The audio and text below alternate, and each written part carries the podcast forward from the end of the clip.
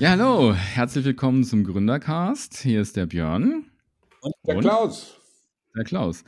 Aber wir sind nicht alleine heute und das ist auch eine ganz, ganz tolle Sache und ich freue mich nämlich ganz arg, dass wir einen Gast, eine Gästin haben. Das ist im Duden ein Wort, nämlich Sandra Bilz.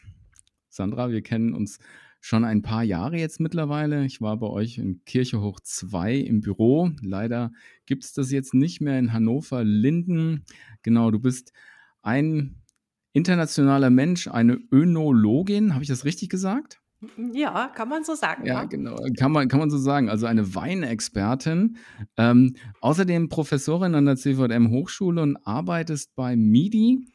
Ähm, und das sind nur ein paar Kleinigkeiten. Herzlich willkommen bei uns. Magst du noch dich selber ein bisschen vorstellen, was so alles zu dir gehört, ähm, damit unsere ZuhörerInnen ein bisschen wissen, wer du bist? Sehr, sehr gerne. Vielen Dank, lieber Björn. Äh, vielen Dank, lieber Klaus, für die Einladung in diese Runde und den tollen Podcast. Ich kann gern zwei, drei Sätze zu mir sagen. Genau, Sandra Bilz, ich äh, spreche zu euch und mit euch äh, aus dem heute sehr sonnigen Hannover. Und ähm, was ich beruflich mache, hast du ja schon so ein bisschen erzählt. Hm, kann ich vielleicht noch zwei Sätze anfügen? Also ähm, du hast gesagt, ich arbeite in Berlin und in Berlin bin ich tätig bei MIDI. Das ist die evangelische Arbeitsstelle für missionarische Kirchenentwicklung und äh, diakonische Profilbildung. Ein sehr, sehr langer Titel für eine sehr, sehr coole Sache, denn da kommen zwei äh, große Welten in Kirche zusammen, nämlich einerseits eine Kirche, die missionarisch ist und äh, überlegt, wie quasi Nachfolge im 21. Jahrhundert relevant und einladend aussehen kann. Und andererseits eine Kirche, die ähm, nicht nur eine Kirche des Wortes ist, sondern auch eine Kirche mit Händen und Füßen, nämlich eine, die ganz lebenspraktisch, diakonisch, karitativ tätig ist. Und somit diakonische Profilbildung, wie kann quasi unser Glaube auch ganz lebenspraktisch aussehen. Und ähm, da bin ich Teil eines Teams, das sich eben genau um diese zwei Schwerpunkte äh, kümmert. Und meine Stelle äh, ist, dass ich als Referentin tätig bin für strategisch innovative Transformationsprozesse. Also die Fragestellung, wie Kirche im 21. Jahrhundert sich so aufstellen kann, dass wir auch weiterhin am Puls der Zeit sind und dass wir das Evangelium zeitgemäß leben und verkündigen können. Und äh, das ist meine Aufgabe. Und ich glaube, das hat auch so ein bisschen mit dem zu tun, weshalb ihr mich heute eingeladen habt. Von daher, ich freue mich total aufs Gespräch. Und damit kommen wir auch schon gleich in das Thema des heutigen Gespräches. Warum ist Sandra denn eigentlich hier? Ich äh, fange mal mit einer Geschichte an. Ich bin ja auch bei Clubhouse, das ist eine Audio-App, und da stelle ich mich dann auch vor als Pastor und dann sagte jemand zu mir, Kirche, das ist doch der Bereich, die sich nie verändern, völlig innovativ, uninnovativ sind und was hast du damit zu tun? Also das Bild von Kirche ist ja gerade nicht, dass es innovativ ist. Das Bild von Kirche ist ja unveränderlich und manche Vertreter der Kirche scheinen das auch sehr gut zu bestätigen und zu dokumentieren. So, und andere stellen noch grundsätzlicher die Frage, dass man sagt, Kirche, das ist sowieso schon diese Form des Aberglaubens, die sich überlebt hat in einem monolithischen Block, der noch gesetzlich geschützt wird. Wie können wir den am besten ähm, abschaffen? Und mit dir, Sandra, möchte ich heute, äh, wollen, nee, ich, sollen, wollen wir drüber reden, das Thema Agilität, also ein Thema, was im klassischen Management zu Hause ist. Und da gibt es einen Spezialbegriff, der heißt Ambidextrie. Und den Begriff kennen wohl die meisten nicht. Das ist ein neues Zauberwort, das jetzt in die Kirche eingeführt werden soll. Und die Sandra hat den Zauberstab und soll uns jetzt erklären, was bedeutet Ambidextrie und was passiert, wenn wir den in der Kirche strategisch schwingen. Oh, das habe ich auch schon lange nicht mehr gehört, dass mir irgendwie gesagt wird, ich hätte den Zauberstab. Ich komme mir schon vor wie bei Siegfried und Roy oder so. ähm, ja, ich schwing mal den Zauberstab. Ähm, Du hast gerade einführend gesagt, na, die Kirche, das ist so ein traditioneller Laden, da hat Innovation für viele Leute nichts zu suchen. Gleichzeitig höre ich, wenn ich die zurückliegenden Folgen eures Podcasts anhöre, von vielen Leuten, die durchaus sehr innovativ tätig sind, aber da hat man fast den Eindruck, das ist so eine einsame Insel. Die einen machen weiterhin ihr klassisches und die anderen machen so ihr innovatives, aber es wirkt manchmal wie so ein bisschen unverbundene und nicht irgendwie miteinander in Kontakt stehende Sachen. Und dieses ominöse Ambidextrie, was du gerade schon gesagt hast, das ist ein Denkmodell, eigentlich ist das gar nicht so neu, das kommt schon, äh, kommt äh, bereits aus den 70er Jahren, ähm, ist ein Konzept, das davon ausgeht, wenn Organisationen beispielsweise einerseits ähm, sehr stark klassisch etablierte Herangehensweisen haben oder bestehende Lösungen oder klassisches Kerngeschäft oder wie wir im kirchlichen Bereich sagen würden, Tradition. Wie kann man gleichzeitig den Versuch unternehmen, ähm, zu, zu, in der, also in, im gleichen Moment trotzdem neue und innovative und visionäre Wege einzugehen? Also wie kann man trotzdem äh, experimentell bleiben, suchend bleiben, einfach auch forschend bleiben. Also ganz kurz gesagt, Ambidextrie ist der Versuch, eine Antwort auf die Frage zu finden, wie bekommt man Tradition und Innovation so unter den Hut, dass weder das eine noch das andere zu kurz kommt.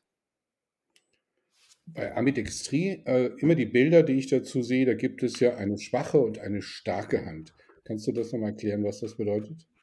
Genau, also da müsste. Recht, wenn ich zuschlagen würde, äh, darf ich ja nicht. Ne, so, und jetzt will ich ja jetzt im, im Ukraine-Krieg, dann will man da schon mal mehr, ne, weil man denkt, das ist jetzt gerecht. Ne? Thema gerechter Krieg.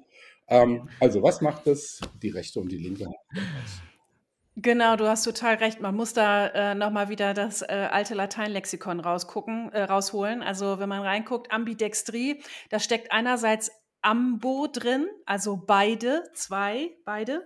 Und dann Dexterer, die rechte, meint in diesem Fall die rechte Hand und geht somit davon aus, dass wir ähm, im Grunde genommen ja immer diese Vorstellung haben, man hat eine Hand, die ist einfach die sichere und die starke Hand und die andere Hand, bei den meisten Leuten die linke, ist dann eher die, die so ein bisschen mithilft, aber faktisch ist die immer eher die schwächere.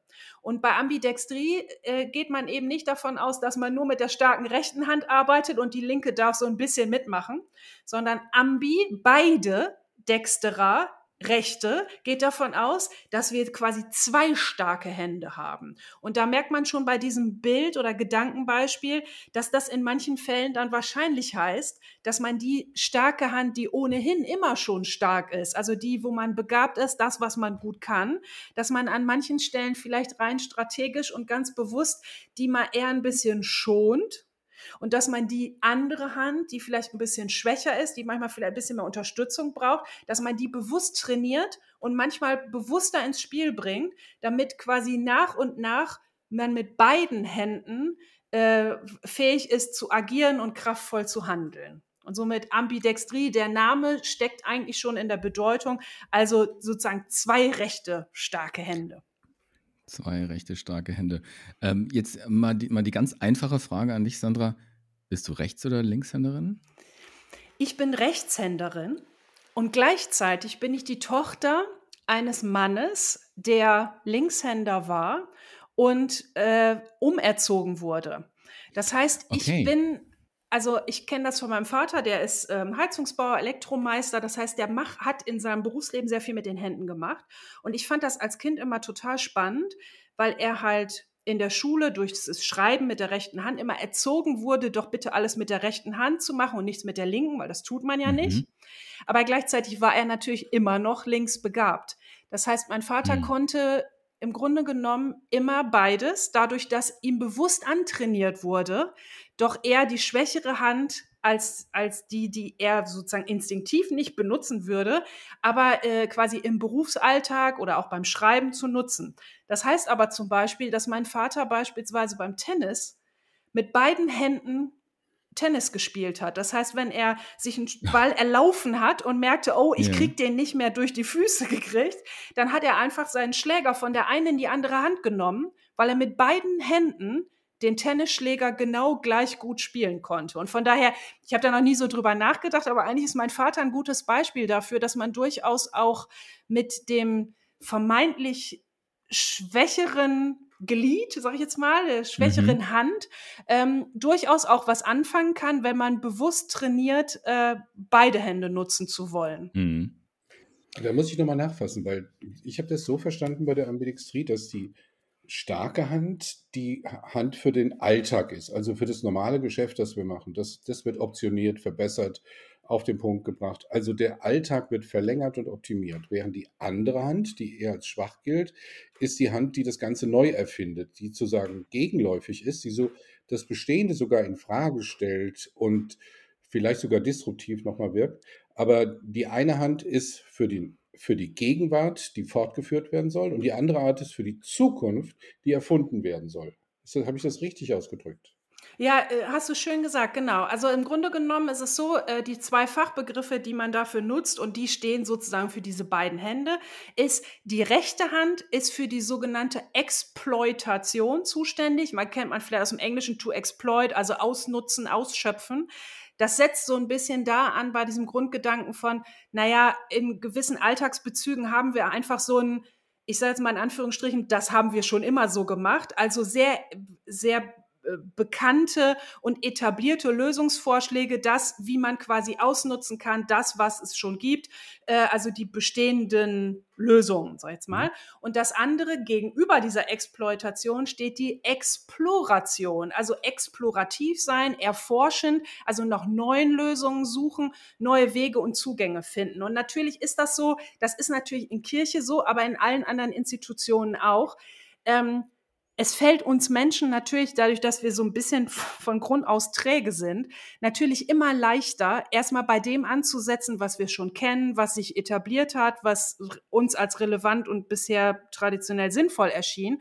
Und da bleiben wir erstmal in unserem normalen Handeln erstmal auf dieser Spur. Und wir müssen uns meistens eher äh, dazu treten, äh, bewusst neue Wege aufzutun. Und da müssen entweder Gründe von außen kommen oder wir müssen uns das selber bewusst vornehmen. Aber dadurch, dass wir träge sind, sind wir ja immer eher so Menschen, die auf den äh, Wegen bleiben, die bereits ausgetreten sind. Und somit sind, sind diese beiden Hände, also diese Hand der Exploitation, also dieses, ich mache das so, wie ich es immer gemacht habe, und diese Exploration in gewisser Weise Gegensätze, aber an manchen Stellen kann das auch durchaus Hand in Hand gehen, um mit in diesem Bild zu bleiben. Aber je nachdem, um was es sich handelt, in welchem Kontext man dieses Bild, diese Ambidextrie nutzt, äh, heißt es eben manchmal auch, dass man die vielleicht vermeintlich schwächere Hand bewusst trainiert und die vermeintlich stärkere Hand vielleicht auch mal hinter den Rücken tut äh, und ganz bewusst schont, um eben mal den anderen Weg zu gehen.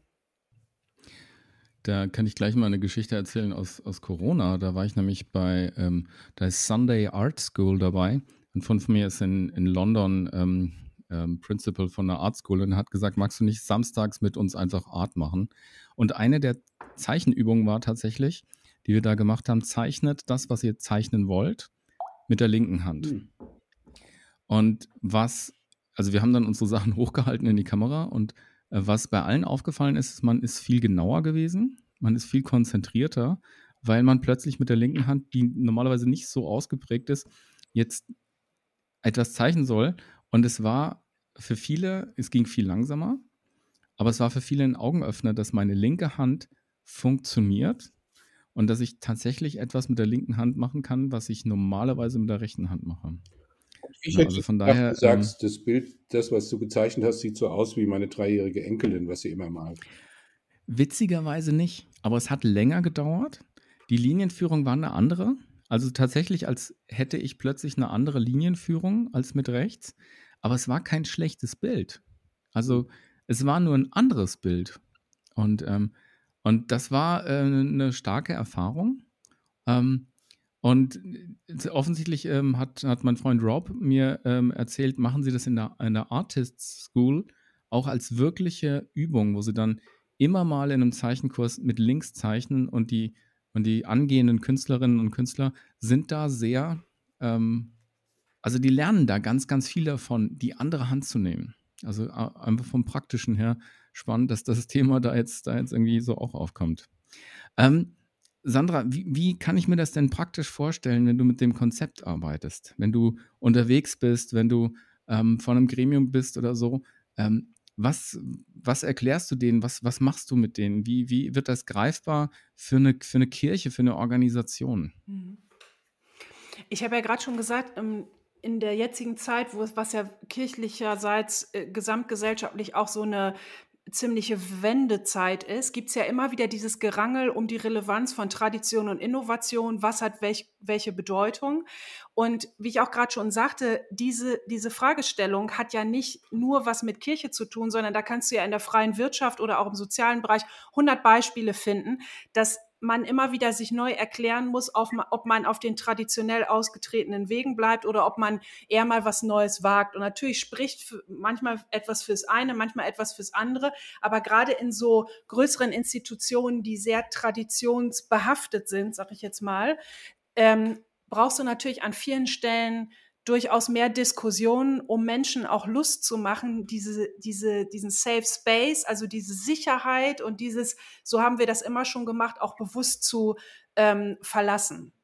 Und ähm, im Grunde genommen ist dieses Modell, ähm, man kann es in zweierlei Richtungen nutzen. Das eine ist, dass man anhand dieses Ambidextrie-Modells das eigene Handeln, und mit eigenem meine ich jetzt für mich vielleicht auch als Person, als Einzelperson spezifisch oder vielleicht auch für ein Team oder, oder eine Organisation, ähm, das eigene Handeln mal wirklich wahrzunehmen und zu evaluieren. Also einfach mal mit dem Blick von jetzt zurückblickend auf die letzte Woche, mit welcher Hand habe ich eigentlich zu welcher Zeit und wie ausgiebig gearbeitet damit einfach auch mal deutlich wird, anhand von diesem, sei jetzt mal, Deutungstool oder Deutungshilfe, mal selber sich selbst zu evaluieren und wahrzunehmen, wie stark ist bei mir eigentlich was ausgeprägt und wie viel Raum gebe ich dieser unterschiedlichen Herangehensweise? Und gerade im kirchlichen Bereich merken wir natürlich, es ist eine wahnsinnige Arbeitsverdichtung da. Auch jetzt gerade während Corona merkt man einfach, die Leute, ähm, Haupt- und Ehrenamtliche, sind in den Gemeinden total an der Belastungsgrenze, weil sie eigentlich an vielen Stellen sich bemühen, alles möglich zu machen, weiterhin, was bisher so im Angebot, im Portfolio war, sage ich jetzt mal. Und gleichzeitig haben durch diese ganzen disruptiven Impulse durch Corona und alles, was jetzt durcheinander ge äh, geworfen wurde, sind neue Impulse dazugekommen. Das heißt, die Leute, ähm, es fällt wenig weg, aber es kommt immer mehr Neues dazu. Und somit bringt Ambidextrie in ganz praktischen Zusammenhängen manchmal schon ganz äh, tolle und sehr konkrete Impulse, indem man das eigene Handeln einfach mal äh, wahrnimmt und guckt, wie viel Zeit nehme ich mir eigentlich für, sag ich mal, das klassische Kerngeschäft in Anführungsstrichen? Und in meinem ganz stinknormalen Alltag, wie viel Zeit nehme ich mir oder in wie viel Zeit bleibt mir überhaupt für zum Beispiel innovatives Handeln, ähm, visionäres Handeln und so weiter. Und man kann das jetzt, ich habe das jetzt im Hinblick auf diese Wahrnehmungsebene natürlich jetzt sehr organisationstheoretisch gesagt. Ich bin Kirchenentwicklerin, das heißt, das sind jetzt so nüchterne, strategisch-strukturelle Sachen. Ich könnte das natürlich auch geistlich nutzen. Ich könnte zum Beispiel auch sagen, wir gucken mal mit dem Kirchenvorstand in den nächsten vier Wochen, wie viel Zeit haben wir eigentlich Stichwort Maria und Martha, äh, investiert in beispielsweise ganz praktisches Agieren und wie viel Zeit nehme ich mir einfach mal für innovatives Zuhören und visionäres Hören, wo Gott mir vielleicht im Alltag schon zeigen kann, was vielleicht andere und neue Wege sein könnten für uns als christliche Gemeinschaft. Das heißt, wie viel Zeit nehme ich mir beispielsweise einfach nur für Gebet und Stille? Und somit bietet dieses Bild dieser Ambidextrie als Wahrnehmungstool, je nachdem, wie man es einsetzt, unheimlich viele Möglichkeiten, dass man sehr, sehr praktisch gucken kann, ähm, wie gelingt es mir eigentlich im Alltag, welche Stärken einzusetzen oder nicht. Und das ist diese Wahrnehmungsebene. Diese andere Ebene ist dann, je nachdem, ob man vorher evaluiert hat oder von vornherein sich auf eine gewisse äh, Menge an Ressourcen geeinigt hat, zeitmäßig, dass man einfach sagt, wir nutzen das jetzt mal als ein Leitungs- oder ein Führungstool. Entweder auch wieder für einen ganz persönlich als Einzelperson oder auch für ein Team, dass beispielsweise der Leiter, die Leiterin sagt, passt auf, ich gestehe euch jetzt mal zu, äh, versucht doch mal in den nächsten Zeitraum X ähm, euer bisheriges, eure bisherigen Themen, das, was bisher im Kerngeschäft war, das operative 0815, dass ihr das weiterhin macht, aber bitte nur zu 80 Prozent und nehmt euch zum Beispiel mal 20 Prozent der Zeit, um halt einfach mal als einen Freiraum zu gucken, was könnte darüber hinaus, vielleicht ganz anders, neu, innovativ, auf komplett neuen Wegen daneben entstehen. Und somit ist es halt einerseits ein Wahrnehmungstool, Ambidextrie, ein Bewertungstool und andererseits eben wirklich ein ganz praktisches Führungstool für strategisches Handeln, individuell und organisationell. Mhm. Also was mir immer auffällt, ist, wenn man irgendwas implementieren will, also wir machen viele Fremdwörter hier. Ne, wir haben zum Beispiel disruptiv, haben wir auch noch nicht erklärt. Oh, ja, ja. ja, vielleicht haben auch schon einige abgehängt. Also disruptiv ist, wenn wir ein neues Modell oder ein neues Geschäftsmodell einführen, das das alte zerstört.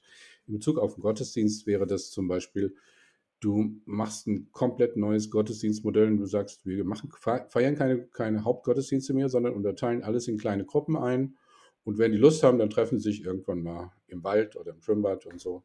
Damit würde ich das Alte zerstören und etwas Neues aufbauen.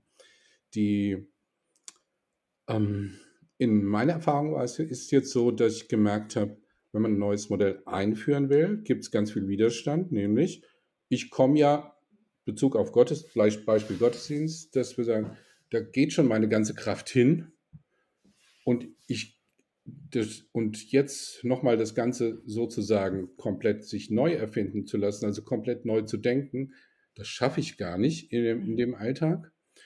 Und, und das muss also äh, sozusagen bewusst äh, eingeführt werden und dazu braucht es praktische Hilfen. Wie, wie, wie kann sowas praktisch geschehen?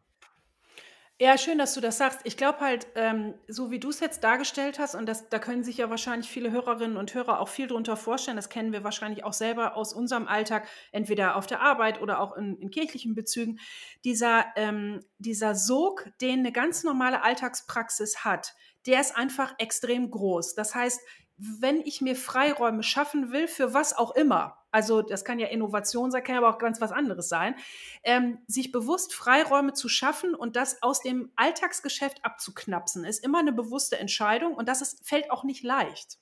Ähm, aber es lohnt sich. Und ein schönes Beispiel von Ambidextrie, ganz kirchenfernes Beispiel, aber dafür sehr plastisch und praktisch. Also eine der Firmen, die das ähm, relativ praktisch und auch sehr konsequent umgesetzt haben, dieses Ambidextrie-Modell, ist Google. Und ich habe ja gerade schon so im Nebensatz gesagt, so dieses Beispiel 80-20, 80 Prozent Alltagsgeschäft, 20 Prozent für Innovatives. Genau das hat Google mal durchgesetzt in den eigenen Reihen und hat für die Mitarbeitenden eine Regel entwickelt und hat gesagt, wir ermutigen euch, dass 20 Prozent eurer Regelarbeitszeit, also eurer ganz normalen Arbeitszeit, von euch ganz flexibel und agil genutzt werden können für innovative Themen, die auf eurem Radar sind. Das innovative Thema heißt natürlich jetzt nicht, jeder kümmert sich jetzt individuell um sein privates Hobby oder so, aber genau die Themen, die im normalen Alltagsgeschäft sonst hinten runterfallen würden, wenn man sich nicht bewusst dafür Raum nimmt. Und Google hat das eben wirklich durchdekliniert und hat eben auch Leitungsentscheidungen getroffen, die es den Mitarbeitenden auch erleichtert haben, auch erstmal auf sozusagen die 80 Prozent so zu kommen, dass sie auch äh, alles Normale auf die Reihe kriegen, aber dass ihnen auch trotzdem 20 Prozent Freiheit bleiben. Und ähm, das Spannende ist, dass diese Investition in Raum für Entwicklung sich für Google total ausgezahlt hat. Man würde jetzt ja denken, ach Mensch, äh, wenn man quasi die 100% Arbeitszeit, also Regelarbeitszeit, um 20% kürzt, dann kann ja nicht so viel Produktives geschehen. Im Gegenteil. Also beispielsweise die zwei sehr bekannten und auch sehr erfolgreichen Google-Modelle, einerseits Google Street View, also diese äh, Straßenansichten von Google, wo man mit so einem kleinen Männchen durch alle möglichen Straßen gehen kann, und auch Gmail, also der E-Mail-Service äh, von Google. Diese beiden Services sind zu großen Anteilen entstanden in den 20 Prozent flexibler Arbeitszeit der Mitarbeitenden.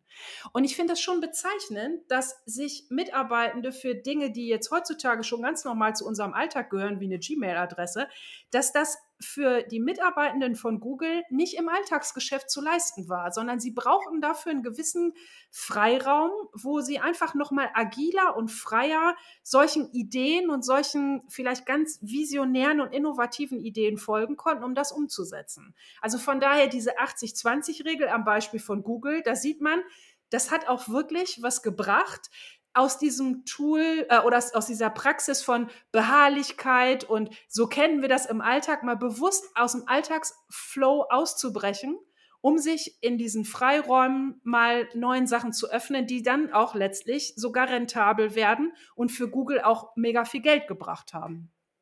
Das heißt, umgesetzt wäre das zum Beispiel 20 Prozent, das wäre ein Arbeitstag und dann vielleicht sogar den besten nehmen, dass wir sagen, Montag ist Vision Day, das ist unser Tag, an dem wir an die Zukunft neu gestalten. Und von Dienstag bis Freitag haben wir sozusagen äh, Daily Business. Genau. Und da auch wieder dieses, also auch da, ich würde nicht so, so gerne diese, diese, diesen Dualismus aufmachen. Das Neue ist das Zukunftsweisende und das Bisherige ist ohnehin zum Scheitern verurteilt. Weil dieses, diese Idee dieser rechten und linken Hand bei Ambidextrie ist ja Exploitation und Exploration. Also Exploitation im Sinne von, wie kann ich das, was wir jetzt schon aufgebaut haben, bestmöglich nutzen? Das heißt natürlich auch, natürlich muss man da auch ab und an weiterentwickeln, äh, Dinge auf dem am Puls der Zeit halten. Das heißt ja nicht, äh, dass einem, einem die sozusagen starke Hand die äh, Erlaubnis gibt, einfach die Hände in den Schoß zu legen, sondern man muss ja auch für das Bestehende viel tun. Nur das eben optimal auszunutzen und eben in dem anderen ganz losgelöst von bisherigen Lösungsansätzen, äh, will ich nochmal komplett neu entwickeln. Und du hast ja gerade nochmal, ähm, wir haben ja gleich dieses Fachwort äh, Disruption eingeführt, ohne das zu erklären, sträflicherweise. Du hast es jetzt ja nochmal erklärt, als äh, was Disruption bedeutet. Genau das ist das halt. Wir würden ja heutzutage an ganz vielen Stellen genau solche Störungen im Betriebsablauf, sage ich jetzt mal, tunlichst vermeiden, weil wir immer denken, oh, alles, was uns sozusagen von, vom, vom Handeln und von 0815 abhält, das bringt uns in Gefahr. Und faktisch ist es aber so, dass wenn man im Wirtschaftsbereich zum Beispiel guckt, sind die größten Erfolge und die größten Weiterentwicklungen der letzten Jahrzehnte in den seltensten Fällen einfach graduelle Weiterentwicklungen von bis, bisherigen Lösungen sondern in den meisten Fällen waren das disruptive Lösungen, wo man quasi komplett mal auf ein neues Pferd gesetzt hat, einen neuen Weg gegangen ist. Und das ist dann von einer ganz kleinen Firma riesengroß geworden. Da kannst du 100 Beispiele von Apple und Uber als Taxifirma und Gott weiß was, Netflix. Das sind zum Teil alles Sachen, die haben mit ein, zwei Leuten angefangen die das wahrscheinlich auch sozusagen auf den 20 Prozent ihres Feierabends als ein Herzensprojekt nebenbei gemacht haben. Und somit tun Firmen, glaube ich, gut daran, wenn sie in ihrem Alltagsgeschäft genau dieses Visionäre, diesen, sag mal, Heiligen Geist im System, dass sie dem auch Raum geben und die Chance, sich zu entfalten. Ja. Ich, ich nehme das, nehm das gerade mal auf, weil, weil mich das voll begeistert und denk so gerade mal strukturell weiter. Ähm, was passieren würde? Einfach mal die Frage, was passieren würde, wenn man jetzt sagt, hey, wir setzen das auf alle Ressourcen. Also Arbeitszeit ist ja eine, eine Ressource, die, ein, die eine Organisation hat. Aber wenn ich jetzt auch mal über die Finanzen nachdenke, die ja in keiner Organisation normalerweise so richtig, ähm, also klar, bei großen Firmen sind, sind die vielleicht üppig vorhanden, aber bei den Organisationen, von denen wir reden, sind die eigentlich eine, eine knappe Ressource. Aber wenn man auch da sagen würde, hm, wie wäre es, wenn wir 20 Prozent äh, einsetzen, um Innovation, um die andere Hand zu stärken ohne die, also die, ohne die andere rechte Hand sozusagen zu vernachlässigen. Ähm, was dann passieren würde, das wäre, glaube ich, eine ganze Menge, wenn man plötzlich mal 20 Prozent in die Hand nehmen könnte, um Kreativprozesse nach vorne zu bringen, Experimente nach vorne zu bringen, eine Lab-Umgebung zu machen oder irgendwas anderes. Ähm, auch wenn ich glaube, die meisten Geschäftsführer anfangen würden zu schwitzen bei so einem Vorschlag, oder? Also, oder hast du da Erfahrung? Gibt es Beispiele, Sandra? Genau, also es gibt ähm, äh, die Beispiele, die wir jetzt gerade hatten. Klaus, du hast jetzt ja gerade schon gesagt, oh Mensch, äh, 80-20, dann könnte man ja sagen, es ist ein Arbeitstag in der Woche zum Beispiel. Aber es gibt verschiedene Ansätze, wie man quasi Ambidextrie auch praktisch umsetzen kann. Also das eine ist zum Beispiel sequenz sequentielle Ambidextrie, also zeitlich begrenzte und aufeinanderfolgende Zeiträume. Das ist genau wie du sagst, dass man zum Beispiel sagt, wir haben jetzt Innovation Monday und am Montag machen wir uns immer Gedanken, wie die Zukunft aussehen kann. Alle restlichen Tage beackern wir sozusagen das klassische Feld und am Montag machen wir Projektarbeit. Also das ist sequenziell. Man hat einen kleinen, für sich abgeschotteten zeitlichen Bereich, der dafür nur da ist und das wird dann als Zeitraum abgearbeitet. Das andere ist aber zum Beispiel, man kann das ja auch durchbuchstabieren strukturell. Also, dass man zum Beispiel sagt, ähm, die und die Leute sind als Einzelperson oder auch als Abteilung zum Beispiel oder auch in der Kirchengemeinde als Team bewusst begabt darin, eher sozusagen für das Bestehende zu sorgen. Das sind so Haushalter, äh, Gastgeberinnen und Gastgeber. Das heißt, die sind so ein bisschen, haben so ein Siedlergehen und haben wirklich auch Lust und äh, so eine Beharrlichkeit und eine Liebe für das bisherige. Dann würde das aber konsequent strukturell heißen, dann braucht man genau so ein Team, die genau gegenteilig ähm, begabt sind. Das sind dann so Prophetinnen und Propheten oder Leute, die einfach so ein Gen haben von, Mensch, wie könnte es morgen aussehen? Also so Visionäre. Das heißt, dass man strukturelle Ambidextrie, ein Team aufbaut, wo man bewusst sagt, wir geben euch ein strukturellen Freiraum innerhalb dieser Institution und da dürft ihr mal ausprobieren. Es gibt ja beispielsweise äh, innerhalb der EKD jetzt in verschiedenen Landeskirchen sogenannte Erprobungsräume. Das ist auch Teil meines Dienstes. Ich bin als Referentin für diese Aufbrüche mit zuständig. Das heißt, in Landeskirchen sagen beispielsweise Verantwortliche und Synoden, wir geben euch einfach mal Raum, zum Erproben. Wie kann Kirche der Zukunft aussehen? Und da setzen wir bis zu einem gewissen Grad sogar kirchenrechtlich manche, äh, manche juristischen Festlegungen außer Kraft, damit ihr wirklich mal ganz frei neu entwickeln dürft und äh, ohne Schere im Kopf einfach mal ausprobieren könnt, wie Kirche der Zukunft aussehen kann. Das heißt, da baut man quasi so eine Art geschützte Experimentierfläche oder Spielwiese neben dem bisherigen.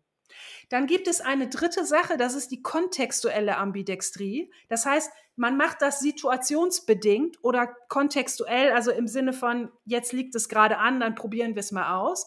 Das heißt, man hat beispielsweise einfach eine bewusste Entscheidung zu sagen, jetzt ist die Zeit, aktuell durch die und die Sache, die vorgefallen ist, beispielsweise Corona, als disruptiver Impuls, dass man sagt, wir gönnen uns jetzt mal eine Projektzeit von so und so viel Tagen, Wochen oder so und sagen, aufgrund der bisherigen Vorkommnisse investieren wir jetzt mal ganz bewusst nur in Vision und mal überhaupt nicht in bisheriges Alltagsgeschäft. Und solche Möglichkeiten gibt es natürlich auch, dass man einfach in der Gemeinde zum Beispiel man sagt, mal sagt, man macht über den Sommer einfach mal drei Monate Visionswerkstatt und trainiert quasi damit die linke Hand damit man in der Zeit nicht immer erdrückt wird vom Alltagsgeschäft, sondern damit wirklich auch visionär mal Dinge zum Tragen kommen. Und die vierte Facette ist die, die ich auch schon gerade beleuchtet habe. Man nennt das intellektuelle Ambidextrie. Ich finde das ein komischer Begriff dafür, aber das meint einfach diese Wahrnehmungsebene oder diese Form von Selbstwahrnehmung, dass man sich nochmal selbst auf den Prüfstein, äh, Prüfstand stellt und überprüft, zu wie viel Prozent äh, investiere ich mich oder, Björn, wie du auch sagst, meine Ressourcen in welches Feld? Und von daher, wir haben jetzt diese vier verschiedenen Ausprägungen gesehen und da sieht man allein schon, ob man quasi einen riesengroßen Aufschlag macht und das somit konsequent für eine komplette, sag jetzt mal, Landeskirche oder einen Kirchenkreis umsetzt oder ob man ganz bewusst sagt, für sich als Einzelperson, ich nehme mir jetzt vor, im nächsten halben Jahr möchte ich mal bewusst neben all dem, was ich bisher schon immer gemacht habe, wirklich mal meine visionäre Hand zum Beispiel trainieren. Von daher, da gibt es ganz viele Möglichkeiten, wie das ganz konkret umgesetzt werden kann. Also, dann wollen wir gucken, ob wir die vier Begriffe noch können. Ne? Ja. Kontextuell ist Ja. also äh, temporär und situationsbezogen. Genau. Davor war, dann hatten wir intellektuell, also wir durchdenken das über eine längere Phase auf verschiedenen Ebenen. Ja. Dann sequenziell, also aufeinander folgend. Genau. Zeitlich begrenzt. Mhm. Wie 80-20 zum Beispiel. Genau. Da war noch eine gewesen. Strukturell. Strukturell. dass man sagt, Ja. und das, da, da merkt man schon, da, da gibt es natürlich immer Pro und Contra, Chancen und Grenzen liegen dann nah beieinander, weil ganz oft ist es natürlich beim Strukturellen so, dass wenn du einigen, sag mal, Innovativen zugestehst, eine gewisse Spielwiese zu haben, können die in sehr klassisch geprägten Institutionen leicht zu so einer Art Feigenblatt werden. Und dann sagt man, naja, wir erlauben ja der Gruppe XY da so ein bisschen ihre Experimente, sollen sie mal machen. Uns interessiert sowieso nicht, was dabei rumkommt. Lass die da mal innovativ sein, dann gehen die uns nicht auf Zeiger. Und solange die da in ihrem für sich abgeschotteten strukturellen Raum sind, dann können wir ja weitermachen mit unserem traditionell konservativen, wie wir es bisher gemacht haben. Von daher, dieses strukturelle Ambidextrie-Ding hat Chancen und Grenzen. Und eine der Grenzen ist eben, man muss als Leitungsperson zwischen diesen organisationell voneinander losgelösten Teilen unheimlich viel Kommunikationsarbeit schaffen, damit einem sozusagen die Institution da nicht auseinanderbricht, weil das kann natürlich dazu führen, dass einfach ein totaler Graben entsteht. Die einen machen das eine, die anderen machen das andere und es bleibt vollkommen unver unverbunden und auch unverbindlich. Also dass quasi beide Ergebnisse aus beiden Streams, sage ich jetzt mal, überhaupt nicht wieder sich gegenseitig befruchten, sondern einfach nur komplett unverbunden nebeneinander herlaufen. Und das ist ja ewig passiert bei jedem zweiten Leitbildprozess äh, ist ja das. Ne? Wir haben uns lange damit beschäftigt, dann da sind die Spezialisten und endlich haben wir es abgeschlossen und sind völlig erschöpft und machen so weiter wie bisher. Also, Ganz genau. äh, also die strukturelle Antwort halte ich für ganz wichtig, dass man feste Zeitpunkte hat und sagt halt, das haben wir entwickelt, das ist die neue Idee, die stellen wir anderen vor und jetzt machen wir auch ein kleines Pilotprojekt dazu. Also die Chance, die ich da drin sehe, ist, dass also ich habe eine Idee und diejenigen, die die Idee entwickelt haben, kriegen jetzt auch eine Chance, das überhaupt auszuprobieren, weil sonst diese innovativen Leute sagen, versuche ich mir was anderes. Und zurückbleiben die, die sagen, wunderbar, dass die Störer weg sind. Jetzt können wir so weitermachen wie bisher, solange ich bezahlt werde, unabhängig, ob ich irgendein Outcome-Ergebnis habe oder nicht. Ja. Ich würde da gerne einhaken. Äh, Genau so ist es, Klaus. Und ich glaube, das Spannende ist, du hast jetzt gerade gesagt, äh, es geht jetzt ums Outcome und, und was hinten dabei rauskommt.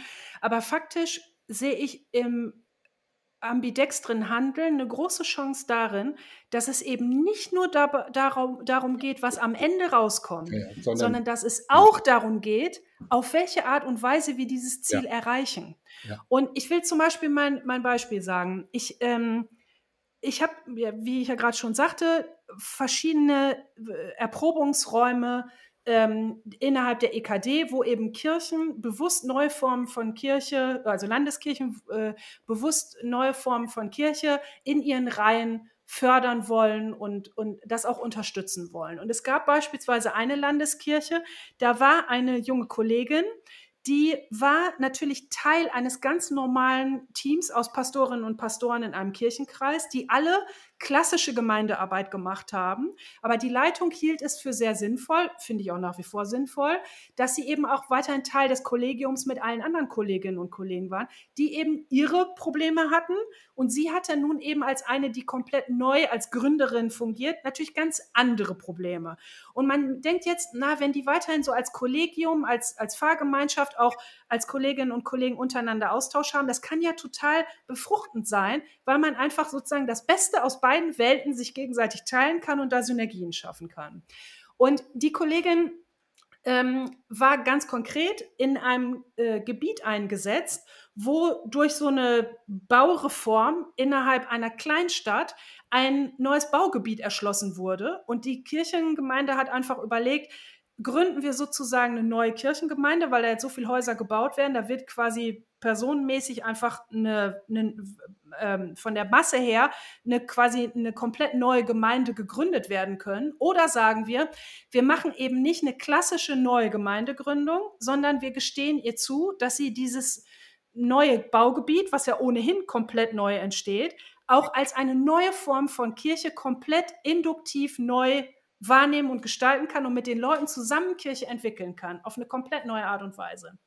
Das heißt natürlich, sie konnte von vornherein nicht ankommen und sagen, ja, ich habe schon 180 Ideen, sondern sie musste das ja mit den äh, Bauleuten, äh, den Männern und Frauen, die da eben ihre Häuser neu äh, errichtet haben, komplett neu partizipativ und gemeinsam aufbauen.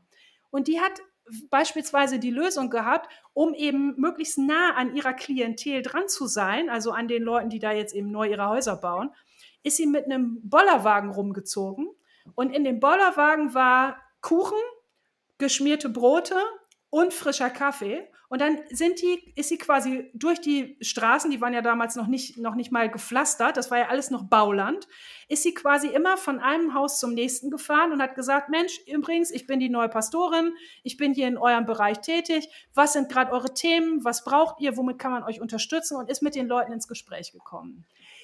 Das war natürlich eine komplett neue Form quasi mit ihrer Zielgruppe in Kontakt zu kommen. Ging ja aber gar nicht anders, weil es war ja eine komplett neue Form von Kirche. Sie konnte ja auf nichts aufbauen. Es gab ja auch kein Kirchengebäude und nichts. Es war ja alles neu. Als sie von diesen Erfahrungen ihren Kolleginnen und Kollegen in diesen Nachbargemeinden erzählt hat, die drumherum ja zum Teil schon seit 150, 150 und mehr Jahren ihren etablierten Gemeinden tätig sind, also in, in, in diesen Bezügen, hat sie einfach erzählt, wie sie es macht. Und die Reaktion der etablierten Kolleginnen und Kollegen in etablierten Gemeindebezügen war nur, was willst du uns erzählen? Was sollen wir jetzt von dir lernen? Wir können dich nicht ernst nehmen, denn du wirst ja fürs Kaffeetrinken bezahlt. Das heißt, die haben aus ihrem Blickwinkel ihrer Arbeit die Erfolgsparameter oder die Kriterien für sinnvolle Arbeit an ihren Neuaufbruch angelegt. Und natürlich kann man dann nicht das vergleichen, weil natürlich konnte sie nicht sagen, ich habe so und so viele Kinder konformiert, ich habe so und so viele Gottesdienste gehalten. Wo hätte sie sie halten sollen? Sie hatte ja noch nicht mal eine Kirche. Und man merkt einfach, das ist ja ein Kollegenkreis und die kannten sich ja zum Teil sogar vorher, aber die waren in keinster Weise fähig nachzuvollziehen, wie viel äh, quasi Innovationsmut und wie viel Angehen und Entwicklergeist die junge Kollegin brauchte, um überhaupt sich dieses Feld neu zu erarbeiten. Und deswegen ist für mich dieses Beispiel von, wir nehmen dich nicht ernst, du wirst ja fürs Kaffeetrinken bezahlt, immer ein schönes Beispiel dafür. Es ist nicht damit getan, dass man sagt, oh, Neubaugebiet, naja, dann äh, gründen wir jetzt einfach eine neue Gemeinde, sondern es hat immer auch Auswirkungen auf das bisherige Tun und Lassen. Und somit ist halt Ambidextrie auch in erster Linie ein Leitungstool und das schließt alle mit ein. Nicht nur die Innovativen und auch nicht nur die Konservativen, sondern auch die, die bewusst dafür äh, zuständig sind, beispielsweise miteinander für Kommunikation zu sorgen, für äh, strukturelle Rückendeckung und so weiter. Und somit um auf das Ausgangsding zurückzukommen, es geht nicht nur darum, was am Ende rauskommt, sondern Ambidextrie kann uns auch auf dem Weg unterstützen, uns gegenseitig mit unseren Schwächen und Stärken zu sehen und als Team mit unterschiedlichen Begabungen trotzdem dem Reich Gottes zu dienen, in so unterschiedlich wir das auch angehen mögen. Ja, ganz richtig. Also ich finde es ich find total spannend, dir zuzuhören. Klaus, hast du gerade eine Frage ähm, im Kopf gehabt? Ach, ich habe ich vier Dinge im Kopf gleichzeitig. einmal denke ich, hoffentlich, äh, also du, die Sandra antwortet dir druckreif und ähm, dann, dann, dann ja. komme ich mal dazwischen, weil die redet ja ohne aufzuhören und deshalb mache ich das. Ja, alles, alles super, ja. super spannend und, und total äh, wertvoll, genau. Von daher will man ja auch gar nicht unterbrechen. Ja, und vor allem innovativ. Mhm. Also ich bin vor zehn Jahren mit einem afrikanischen Pastor durch Berlin-Wedding gelaufen und habe einfach mal seine Tour mitgemacht und dann und da ist mir aufgefallen, der ist ja in jedem Geschäft, an dem er das neu war, hat er gesagt, oh, das ist ein neues Geschäft. Geht rein, stellt sich vor, mein Name ist Pastor Joseph. Äh, ich sehe, Sie haben ein neues Geschäft aufgemacht und Ich würde dafür gern dafür beten, dass Sie gesegnet werden und guten Umsatz machen. Und wenn Sie irgendwas brauchen, sagen Sie mir Bescheid. Der Typ lebt von Hartz IV ne? Ähm, und gibt Ihnen seine Karte. Aber der kannte jeden Geschäftsinhaber, jeden, der dort war in seinem Viertel und, und, hat, und hat dann daraus eben trotzdem auch Hilfsvereine, alles Mögliche gegründet, ohne dass er einen Pfennig Knete hat. Also der war für mich super geil und super innovativ. Und von dem habe ich gelernt, das bei mir in meiner Stadt zu machen, als ich noch Pastor war. Und da bin ich in jedes zweite Geschäft rein, habe gesagt, hallo, mein Name ist Pastor Schönberg, ich komme von der Petrusgemeinde. Jetzt war das damals eine Freikirche, so ein bisschen Sektengeruch noch. Ne? Und habe mich dann vorgestellt, gefragt, was ich tun kann. Und das war so spannend, was ich da erlebt habe. Aber das ist jetzt hm. ein eigener Podcast wäre. Hm. Aber es war richtig, richtig klasse. Genau. Mir brennt eine Frage auf den, äh, auf den Nägeln, weil ähm, fast schon eine Herausforderung für dich, Sandra.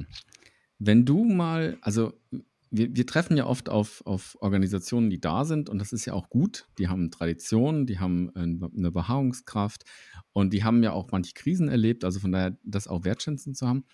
Aber wenn du jetzt eine aufbauen würdest, nehmen wir mal an, du, du kriegst den Auftrag, mach mal ein Startup, ja, und das Startup ist möglichst, soll möglichst eine kirchliche Organisation sein in die Richtung.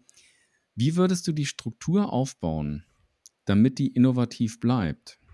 Ja, weil das haben wir auch alles schon erlebt. Nach zehn Jahren haben wir ganz viele Beharrungskräfte plötzlich. Was mal neu war, ist dann einfach das, ähm, was wir schon seit immer, seit zehn Jahren oder wie auch immer so gemacht haben. Wie würdest du eine Organisation aufbauen, damit dieses Element der Ambidextrie, dass es eingebaut ist in die DNA von der Organisation. Das, ähm, genau, du nickst, ich freue mich. Du, du, sagst nicht im Himmelswillen, was stellst du dir für Fragen? Äh, nee, nee, ist eine schöne Frage. Ähm, da gehe ich mal mit euch nach England ähm, und vielleicht kam das hier auch schon bei euch im Podcast vor, ich weiß es nicht, aber innerhalb der anglikanischen Kirche, die ja auch eine sehr traditionelle und auch alte Kirche ist, ähm, gibt, haben sich ja in den letzten 20, 30 Jahren diese äh, Fresh Expressions of Church entwickelt, also diese neuen genau. Ausdrucksformen genau. von Kirche. Und da sagen ja viele Leute immer, ja. Lass mich, lass mich kurz sagen, ja? wir haben tatsächlich einen Podcast mit Harry Steele ja. aus Sheffield, genau, ähm, aufgenommen, alter Freund, in englischer Sprache, ist kurz vor Weihnachten zu hören. Also falls ihr nochmal ein paar Hintergründe zu der ganzen englischen Bewegung haben wollt, da haben wir einen Gründercast dazu gemacht. Sorry, ja. ich wollte es nur kurz einwerfen. Sehr gut, mhm. genau. Also die Ambidextrie schon längst. Ne? Wir sind ja. weit voraus. Manchmal so weit voraus, dass die Leute uns gar nicht mehr sehen. Sehr gut. Ja, das zeichnet euch ja auch aus. Also wie gesagt, man kann das jetzt dann äh, sich vertiefend nochmal angucken. Ich wollte auf eine Facette dieser sogenannten Fresh Expressions of Church. Es wird ja ganz oft erzählt, auch in der Rezeption in Deutschland, ich weiß ja nicht, was der englische Kollege jetzt gesagt hat, aber in Deutschland wird es ja ganz oft so rezipiert, so, ja, das ist eine Gemeindegründungsbewegung. Äh, und äh, eigentlich in England ähm, war das äh, nicht in erster Linie nur in Bezug auf Gemeindeentwicklung gedacht, sondern die haben bewusst auch für diesen innovativen Aufbruch innerhalb von Kirche was ein, ein Wort genutzt oder ein, ein, ein geprägtes Wort genutzt, was aus, der, äh, aus dem Weiheversprechen jedes Priesters und jeder Priesterin in der, in der englischen, äh, anglikanischen Kirche kommt.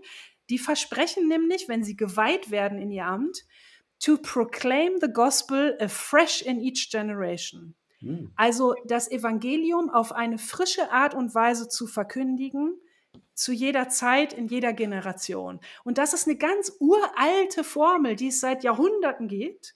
Und die haben somit für diese Fresh Expressions of Church einen ganz, ganz, ganz alten Ausdruck benutzt, eine ganz, ganz alte liturgische Formel.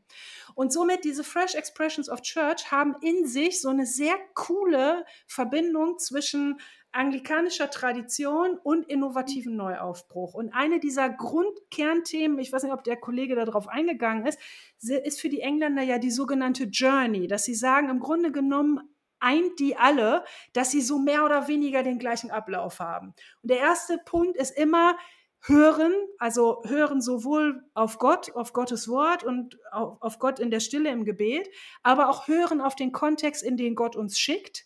Also was spricht der Stadtteil oder Klaus, wie du gerade sagtest, was hört sozusagen der Pastor im Gespräch äh, im Wedding mit den Geschäftsleuten da? Also somit hören im Gespräch sein.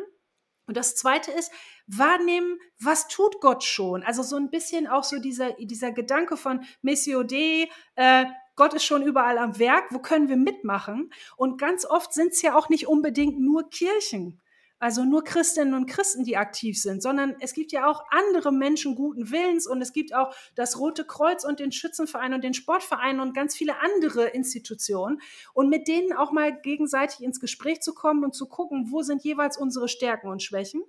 Und der dritte Teil ist dann zusammenzukommen. Kirche hat ja ganz oft so leider den Impetus so, ja, wir laden dann erstmal herzlich ein und machen das vor allen Dingen so im Alleinmarsch. Und bei diesen Fresh Expressions hat man eben durch diesen Schritt von Hören und gucken, wer die anderen sind, die vielleicht auch ähnliche Sehnsüchte haben oder Träume, hat man dadurch auch gleich so ein Wir-Gefühl, was sich nicht nur auf den Kreis von Kirche binnenkirchlich beschränkt, sondern auch darüber hinausgeht. Das heißt, man hat von vornherein gleich ein Team und startet gemeinsam. Der vierte Schritt ist dann berufen, also wahrnehmen, hey, wer ist jetzt im Team, wer ist mit dabei? Und die Leute mit ihren jeweiligen Stärken ins Rennen zu schicken und vielleicht auch im Hinblick auf Aufgaben oder Herangehensweisen, die vielleicht gar nicht unbedingt so eins zu eins so bisherig kirchlich sind, nicht unbedingt nur äh, Gemeindenachmittag Kaffee kochen, sondern zum Beispiel ganz andere innovative neue Formen beim Fußballtraining oder was weiß ich. Und das Dritte ist, gemeinsam Kirche entdecken. Zum Beispiel gemeinsam auch geistliche Formen entwickeln. Wie können wir Gott begegnen? Wie kann Gebet aussehen? Welche Rolle kann Bibel spielen und so weiter? Und das Allergeilste ist, und da komme ich auf deine Frage, der letzte Schritt ist, start all over again. Fang wieder von vorne an. Und ich habe immer den Eindruck, in dieser mhm. Rezeption dieser Fresh Expressions in Deutschland kommen diese beiden Punkte zu kurz. Erstens, dass Fresh Expressions an sich keine Gemeindegründungsbewegung sind, sondern der grundsätzliche Wunsch, der sich durch alles durchzieht, nämlich das Evangelium von Jesus Christus auf eine frische Art und Weise zu verkündigen und zu leben. Und wenn da das in Form von neuen Gemeinschaften ist, dann kann es eine Facette sein, aber es ist immer nur eine und nicht die einzige. Und das Zweite ist, dass es mit dem Hören anfängt und nicht aufhört, weil man immer wieder neu anfangen muss. Das heißt, sobald man träge wird und merkt, wir haben jetzt quasi das einmal durchgespielt, einmal diese Journey, diese Reise durchschritten, dass man dann merkt, sobald die Trägheit einsetzt, fange ich wieder vorne an und höre auf Gott, höre auf den Kontext und gucke, wer ist noch da. Und dann geht es immer weiter. Und ich glaube, so, ich bin kein Gründer, ich bin keine Gründerin. Ich kann mir es schwer vorstellen, was gründen zu wollen oder zu müssen. Aber ich glaube, würde ich das tun, äh, würde das geprägt sein von dieser Journey. Vielleicht nochmal ein, ein Wort zu Harry Steele. Ähm, der hat ganz viel von dem beschrieben, was du, was du gesagt hast. Der ist gar nicht so ganz so also ganz so im Team von FreshX. Im Gegenteil, er ist da durchaus auch, auch kritisch, weil er weiß, dass eine Kirche, auch die Church of England, da ganz viel Ressourcen reinmacht. Und er sagt manchmal, wenn er so ein bisschen versöhnlicher ist zu dem ganzen Thema, sagt, FreshX is simply church done well. Ja. Also ähm, er hat gesagt, der Kern von Kirche ist, sich immer wieder zu erneuern, immer wieder zu inkarnieren. Also auch als theologisches Konzept. Und ähm, ich fand das schon immer super spannend, weil er sagt, das bewahrt uns auch vor vielen Aufspringen auf einen Zug und dann äh, irgendwie denken, das ist jetzt das. Und wo er sagt, nee, ich, bei jeder Gemeinde, die ich gemacht habe, jetzt ist er im Bischofsamt, ähm, also äh, irgendwie, keine Ahnung, wie, wie, nennt man sowas, Assistent für den Bischof von Sheffield oder so. Und er ist aber Ordained Pioneer Minister of the Church of England, also hat in Cambridge das Programm gemacht. Ähm, kennst du vielleicht auch? Mhm. Ähm, Pioneer Ministry ähm, und so und ähm, setzt sich ganz stark dafür ein, dass das passiert, was du sagst, dass man immer wieder so eine Schleife dreht. Mhm. Immer wieder sagt, und wir sind vor dem Anfang und wir sind vor dem Anfang. Ja, klingt total schlüssig.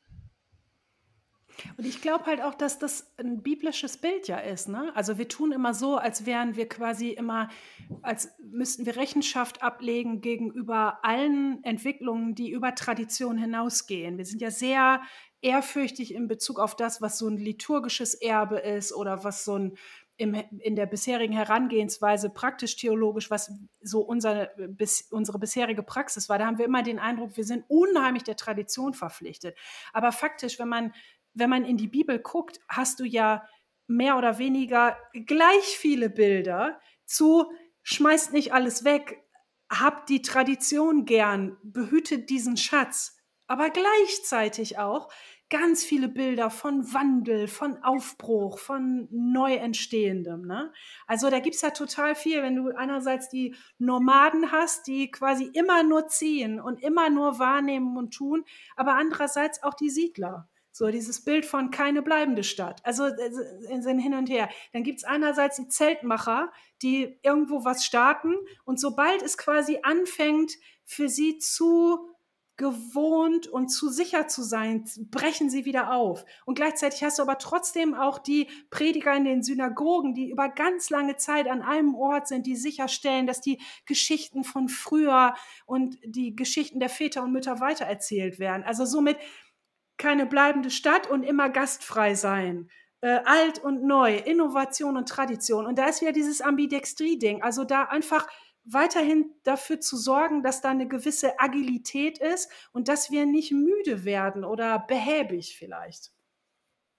Die Bibel als ambidextrisches Buch. Ja. Das, das merke ich mir definitiv. ja, ein, ein Leib und viele Glieder. Mhm. Erste Korinther, mhm. ne? Also ähm, das Auge sagt dann nicht zur Hand, ich brauche dich nicht, oder der Kopf nicht zu den Füßen, ich komme auch ohne dich klar. Ne? So, da steht ja auch irgendwie, dass gerade die Teile, die wir uns als schwach und unbedeutend, äh, die uns als schwach und unbedeutend erscheinen, sind die nötigsten. Also es ist sogar in diesem Bild ein Leib und viele Glieder. Ja, du hast recht. Ja, das ist ein schönes Bild, ne, was du gerade gesagt hast. Die ganze Bibel ist voll mit, ja, mit Ambivalenzen, müsste man jetzt an dieser Stelle sagen. Neues Fremdwort wieder. Ähm, und mir fällt dazu noch ein Bild ein, das wenn, ich habe mal gelesen, aber ich weiß nicht genau, ob das stimmt. Also, wenn Fische transportiert werden, haben sie eine bestimmte Art von Fischen eine Tendenz, einfach dann sterben zu wollen. Also, die schwimmen dann irgendwie nicht mehr,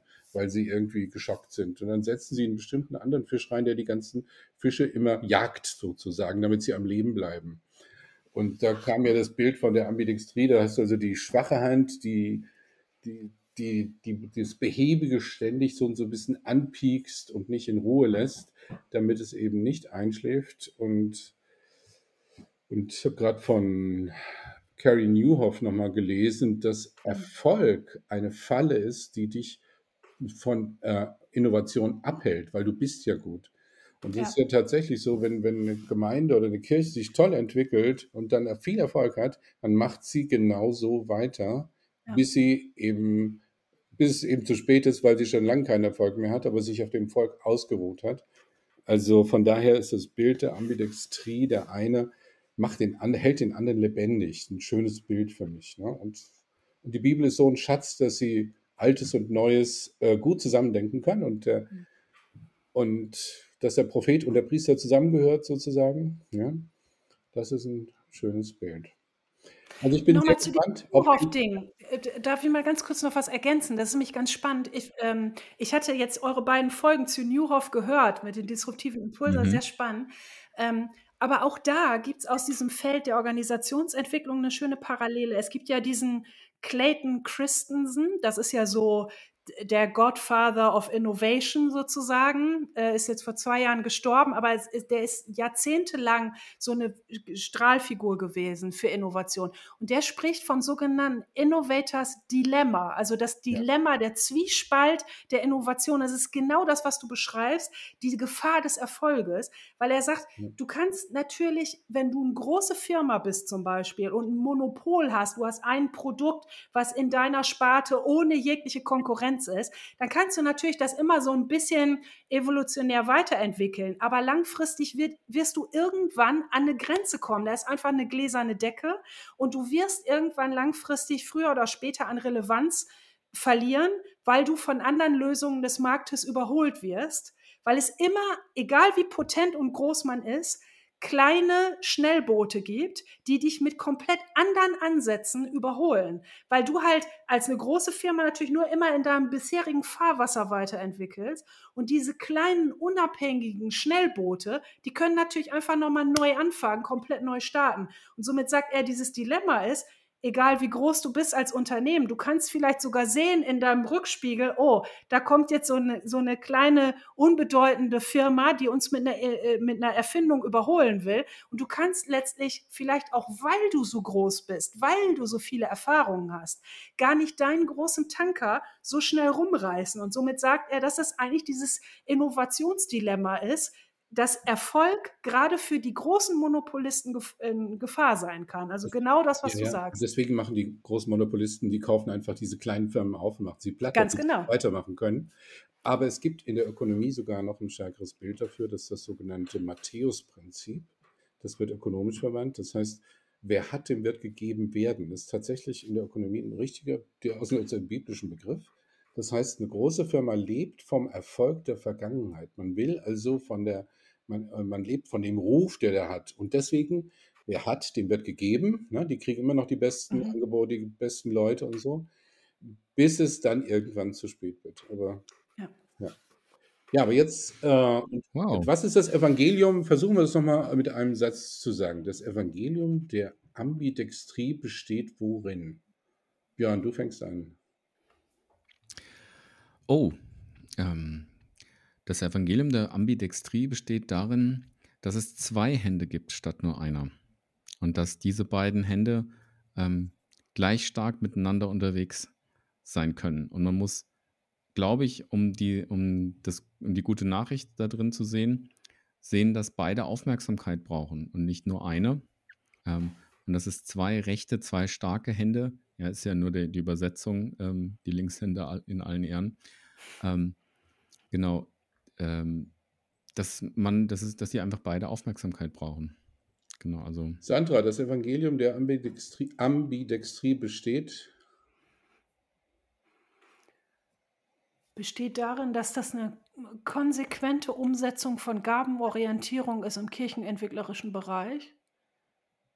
Weil die Gaben, die vielleicht ein bisschen Schubskraft brauchen, durch die andere Hand mit unterstützt werden.